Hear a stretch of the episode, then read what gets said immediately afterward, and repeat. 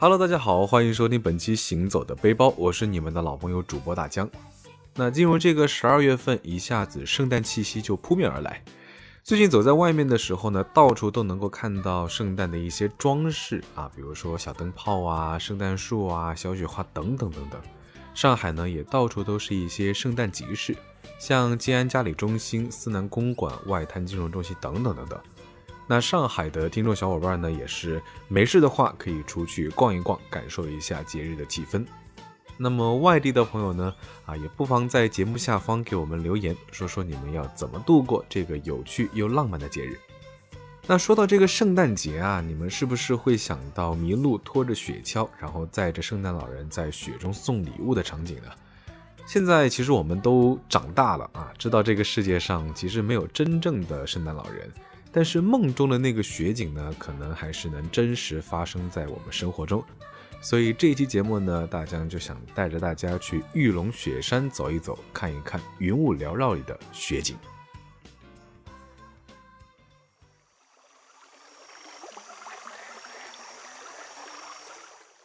那我们到了丽江之后呢，其实有在微信公众号上买票，我们只打算上四千六百八十米的雪山登顶和蓝月湖。所以呢，是买了一百四十块钱的冰川公园索道门票。那这里面呢，其实已经包含了二十元景区内的大巴，可以随意往返景区的各个景点。买票的过程呢，还是比较顺畅的，在页面中输入自己的个人资料就可以购买，并且呢，也可以预约好索道的乘坐时间。啊，例如我就是，呃，定的九点三十到十点这个场次。那景区规定呢，可以在预定的时间段提早三十分钟，以及延迟四十分钟入场。所以呢，也希望大家准备出行的话，一定要注意好时间。到了景区的停车场之后呢，根据指示牌就可以找到冰川公园索道的检票处。啊，现在呢都是刷身份证入场，所以记得带上你的证件。啊，进去以后可以先坐景区大巴送你到索道站，乘坐索道，然后上到山顶，大概总共需要二十分钟左右。它这里呢，其实是一个环线，往右边呢可以一路爬坡，然后到达四千六百八十米海拔的地方。相比一开始的索道呢，海拔大概会上升两百米。很多小伙伴呢可能会担心这个高原反应啊，其实平时正常爬一座山也是会喘的。那喘的话呢，其实并不是说你就一定是高反了，可能还需要根据其他的症状一起去判断。啊，比如说头昏呐、头痛啊、恶心想吐、胸闷心慌、全身轻飘飘的没力气啊等等，啊，跟我们平时喝酒过度以后那种情况可能有一点点相似。当然了，如果真的有这些啊异常的情况发生呢，也千万不要勉强，可以在景区内买一瓶氧气瓶，六十块一瓶，说实话啊有一点点小贵，所以如果担心的话呢，可以出发前在其他地方买好，然后再带进来。刚下缆车的时候呢，说实话就感觉有那么一些些的高原反应，主要是呼吸不上来，然后加上头晕想吐，也是幸亏提前在包里放了一瓶氧气瓶，猛吸几口之后呢，也是舒服了一些啊，真的还是比较神奇的感觉。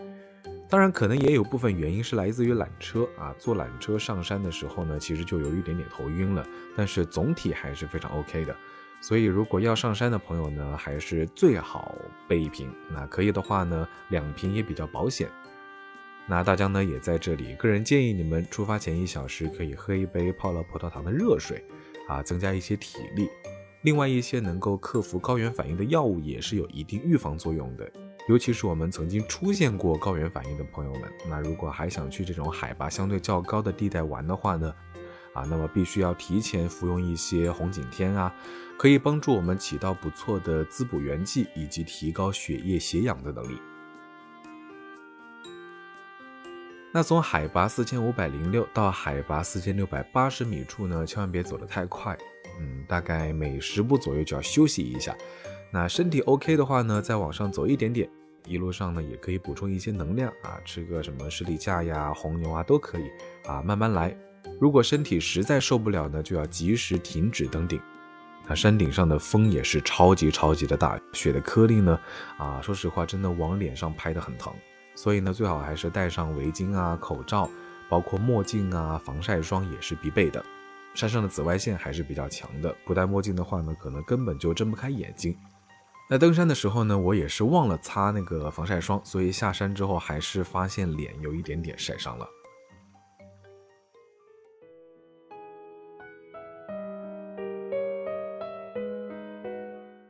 雪山全程的话呢，大概是两到三个小时。那从索道下来就是去蓝月谷的观光大巴车，啊，乘坐观光大巴车前往蓝月谷是免费的，不用另外买门票或者是车票。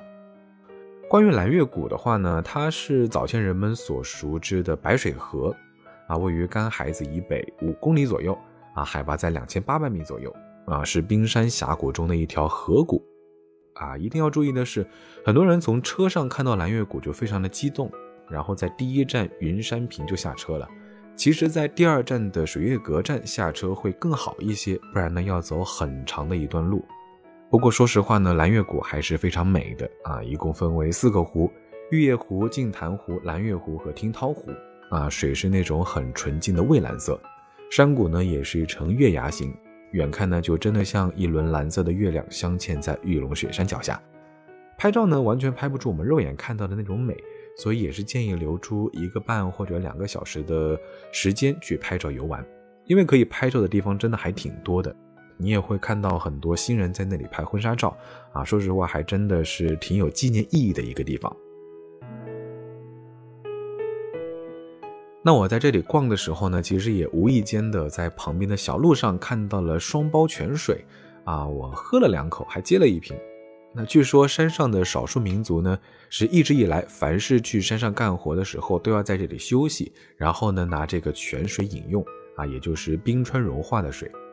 泉水呢也是比较清澈甘甜。那常常喝这个水的妇女朋友呢，啊，生的孩子大多数都是双胞胎。啊，所以后来人们也就叫这个地方称为双胞泉，嗯，但是大江也是无意间找到了这个地方。那如果感兴趣的小伙伴呢，也可以在里面问一问相关的工作人员。啊，说了这么多，其实大江在这里呢，可能要啊小小的泼一个冷水给你们。啊，想去玩的朋友一定要注意好天气气候的变化，雪山上风大的情况是会关闭索道的。那官方运营商呢，也是会提前的发出短信通知，可能就无法登上山顶。但是呢，即使上不去雪山，可以在山下好好的欣赏蓝月湖。虽然可能会有那么一点点遗憾，但是呢，还是最好做好心理准备吧。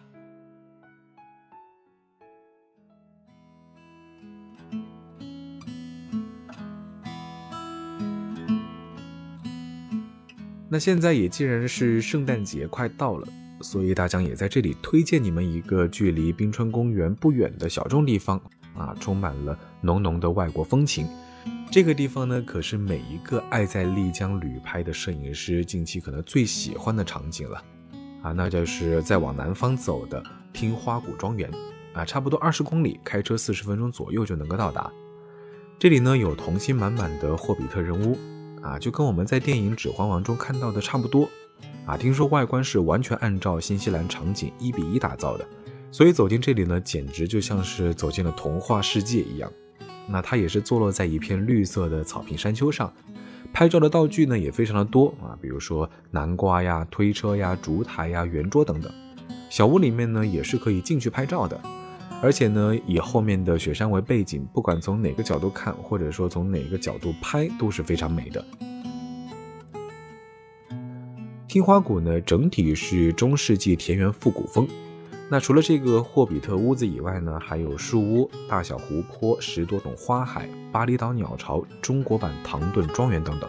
这里呢还有花园餐厅啊，比较特别的是，户外的座位都是搭建在树屋上面啊，就像是那个巴厘岛的鸟巢座位。那唯一可惜的是呢，就是现在可能去玩的话不太合适。因为外面种植了很大片的花海啊，包括玫瑰花、向日葵、马鞭草、绣球花等等等等。那由于现在不是花期，没有盛开，所以呢，可能就会错过这一份美。建议也是等到暖和一点了再去看一看。好了，说到这呢，其实本期行走的背包就要告一段落了。那其实不管去哪里玩，无论是在家一起看电影度过，还是说出门去逛集市或者是景点，只要身边的人呢都健健康康的陪伴在身边，就可以心满意足了吧。那新的一年呢，也不到半个月就要到了，我们也一起期待二零二一年疫情能够早点结束，跟着心爱的人在一起去度过元旦、新年、元宵、情人节等等等等一切值得庆祝、值得团聚的日子吧。我是大江，感谢你收听本期《行走的背包》，也欢迎大家关注我的微博“钱大江”，谦虚的谦。我们下期节目再见喽，拜了个拜。